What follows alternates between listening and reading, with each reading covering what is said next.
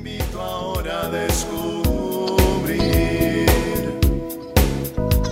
Tiene algo nuevo para ti, una propuesta que puedes seguir. Una verdad que compartir, una nueva forma libre de vivir. Un sencillo estilo de servir, el camino hacia la santidad. Hola, con gusto te saludo en otra cápsula de paz y bien. Invocamos al Espíritu Santo que nos acompañe en estos minutos de reflexión, de paz, de encuentro con el Señor. Bueno, pues hoy quiero tocar un tema que ya hacía tiempo estaba allí cocinándose y se da a propósito de pues una reunión que tuve con un grupo de, de jóvenes y que bueno pues platicábamos de algunos temas que inquietan a los jóvenes de hoy. Y bueno, pues de lo que más había ahí en preguntas, pues era, por ejemplo, que por qué se tienen que esperar al matrimonio para mm, tener relaciones sexuales.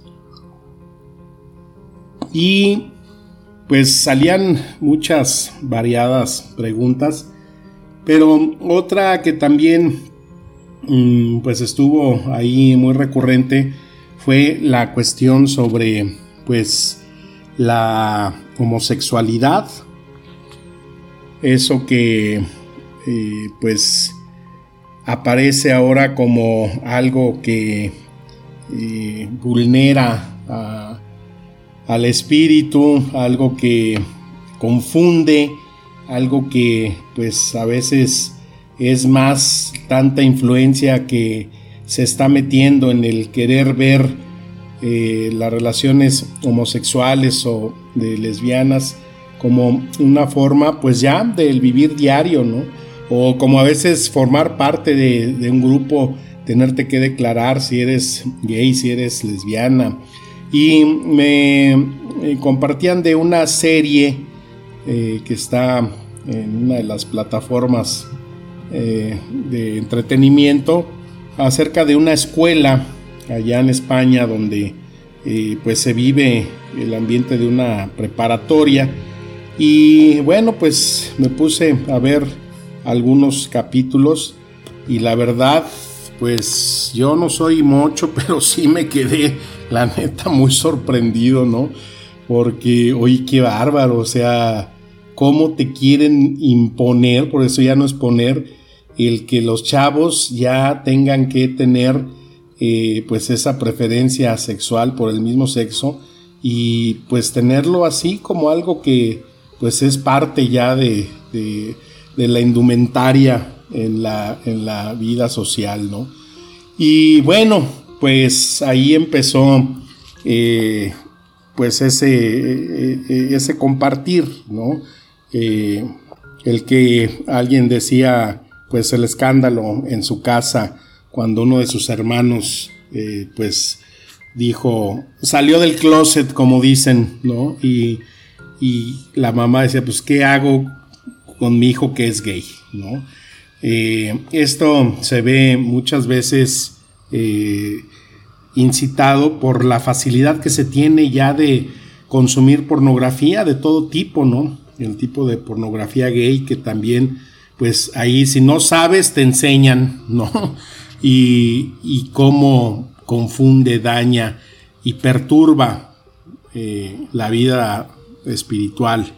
Por lo tanto, cuando muchas veces no tenemos el conocimiento eh, en cuanto a estas cuestiones, pues viene ahí esa confusión en el que por ejemplo, uno de los chavos que decía que, pues bueno, él era gay y citaba esa mm, parte de la Biblia donde eh, dice que los, homosexuales están condenados, eh, pues le digo, a ver, vamos a partir de, lo que, de lo que inicia el texto. Esto lo vamos a encontrar en Primera de Corintios, capítulo 6, y arranca en el versículo 9. Dice, ¿no saben que los inicuos no heredarán el reino de Dios?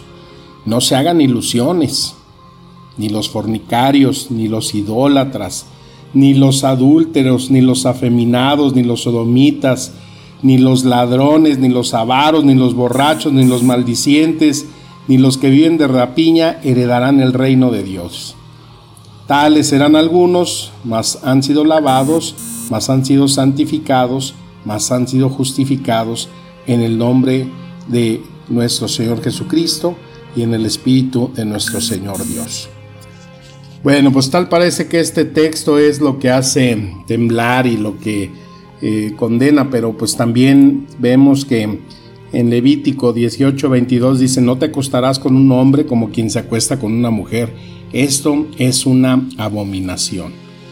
Y también tenemos ese texto de primera de Romanos, donde eh, dice, por esto los entregó Dios a pasiones vergonzosas, pues hasta las mujeres cambiaron el uso natural por el que es contra naturaleza.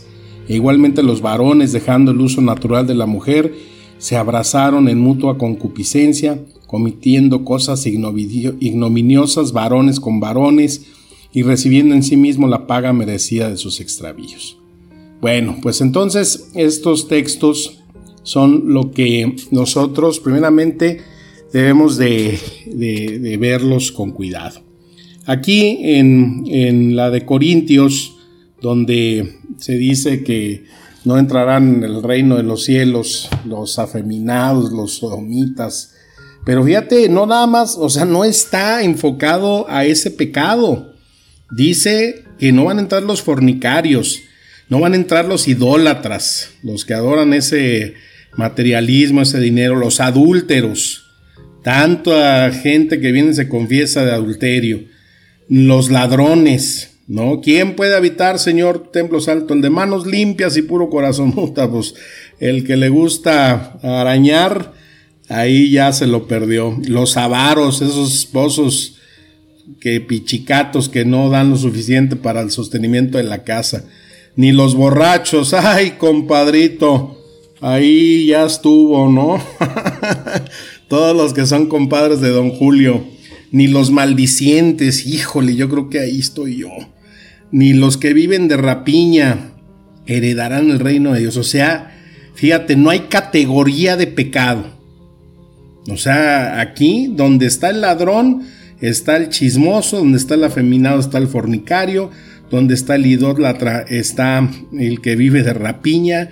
O sea, es un catálogo que nos está diciendo y dejando ver claramente que eh, pues lo que Dios detesta, lo que Dios no le gusta es el pecado y que nosotros, si estamos encajonados en alguno de eh, esos pecados, pues es lo que tenemos que eh, liberar y tenemos que trabajar para que esa esclavitud no nos impida pues saber que vamos en el camino de la salvación.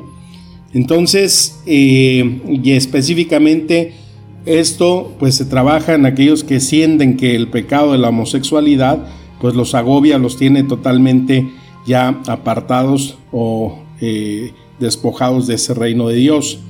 Entonces, ¿qué es lo que tenemos que hacer nosotros? ¿Cuál es nuestra postura con la persona de preferencia del mismo sexo? Pues amarla. Nos tenemos que amar, nos tenemos que tener misericordia por nuestras debilidades, por nuestras imperfecciones. Y qué mejor lugar que la iglesia para enfrentar nuestras debilidades, lo he dicho muchas veces, si no vemos nuestra iglesia como un hospital, si no vemos como el lugar donde venimos a repararnos, lo dice el Papa Francisco también, la iglesia no es un eh, almacén de santos, de imágenes religiosas que nada más eh, nos hacen ver que eh, es el lugar donde ahí esas personas que lucharon contra sus imperfecciones se puede alcanzar la santidad, pero la iglesia es ese hospital, es ese lugar de recuperación y que nos debe de llevar a experimentar esa presencia de Jesús. Porque acuérdate que Jesús solamente condenó a los fariseos porque ellos condenaban a otros. ¿no? Recuerda la, la cita de la mujer adúltera. Señor, la agarramos en flagrante adulterio.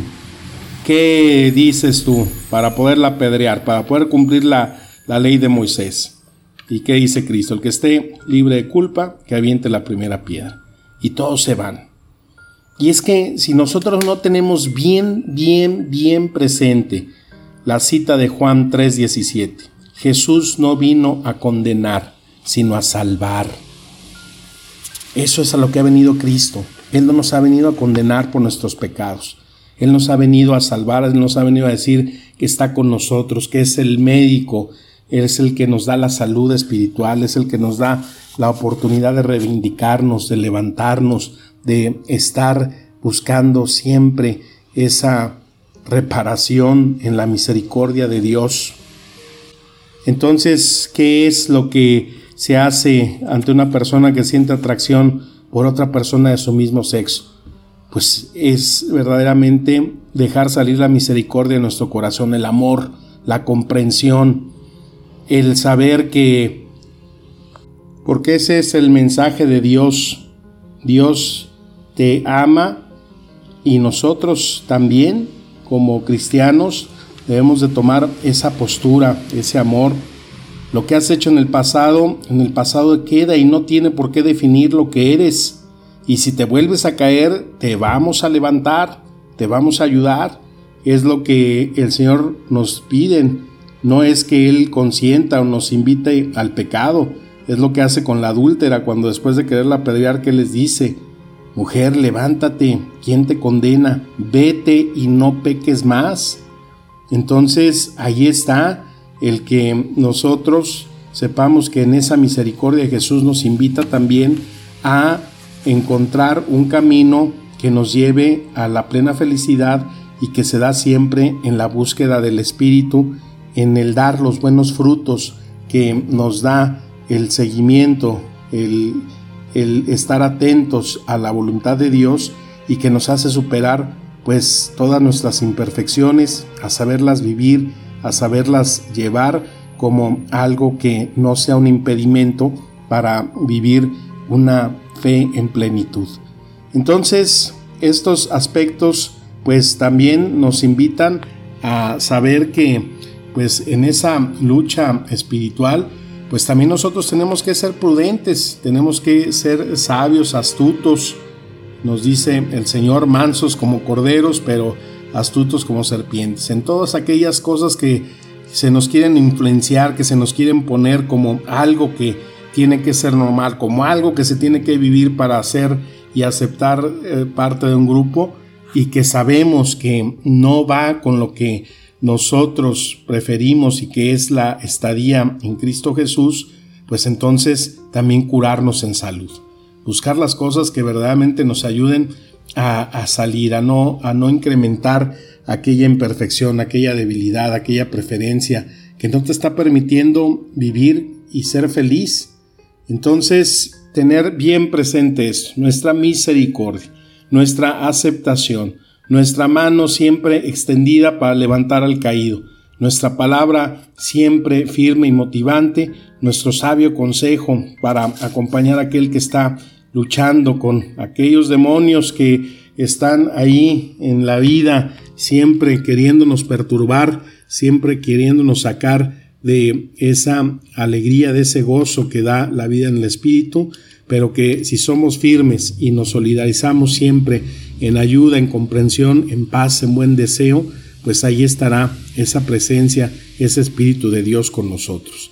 No tengamos miedo por lo que eh, no quisiéramos ser a veces, por las cosas que no quisiéramos experimentar, pero sabemos que está la fuerza, el Espíritu que nos da siempre esa, esa, esa forma para poder vivir en plenitud nuestra vida y tener el corazón agradecido para las maravillas que Dios hace cuando lo buscamos con un sincero corazón. Pues que las palabras del Santo Evangelio nos sigan administrando espíritu y vida, fuerza para seguir buscando esa conversión de nuestros corazones. Te deseo un excelente inicio de semana, mi bendición y la paz y el bien. Amén.